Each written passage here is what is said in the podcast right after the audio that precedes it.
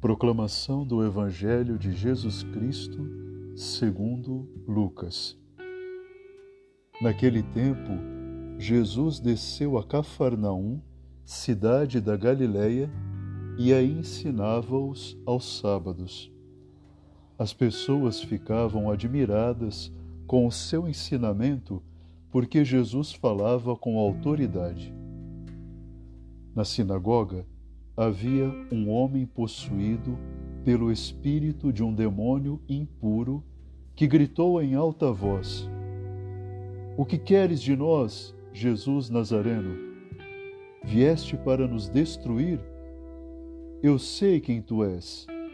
Tu és o Santo de Deus. Jesus o ameaçou, dizendo: Cala-te e sai dele. Então, o demônio lançou o homem no chão, saiu dele e não lhe fez mal nenhum. O espanto se apossou de todos e eles comentavam entre si: Que palavra é essa? Ele manda nos espíritos impuros com autoridade e poder e eles saem. E a fama de Jesus se espalhava em todos os lugares da redondeza. Palavra da salvação.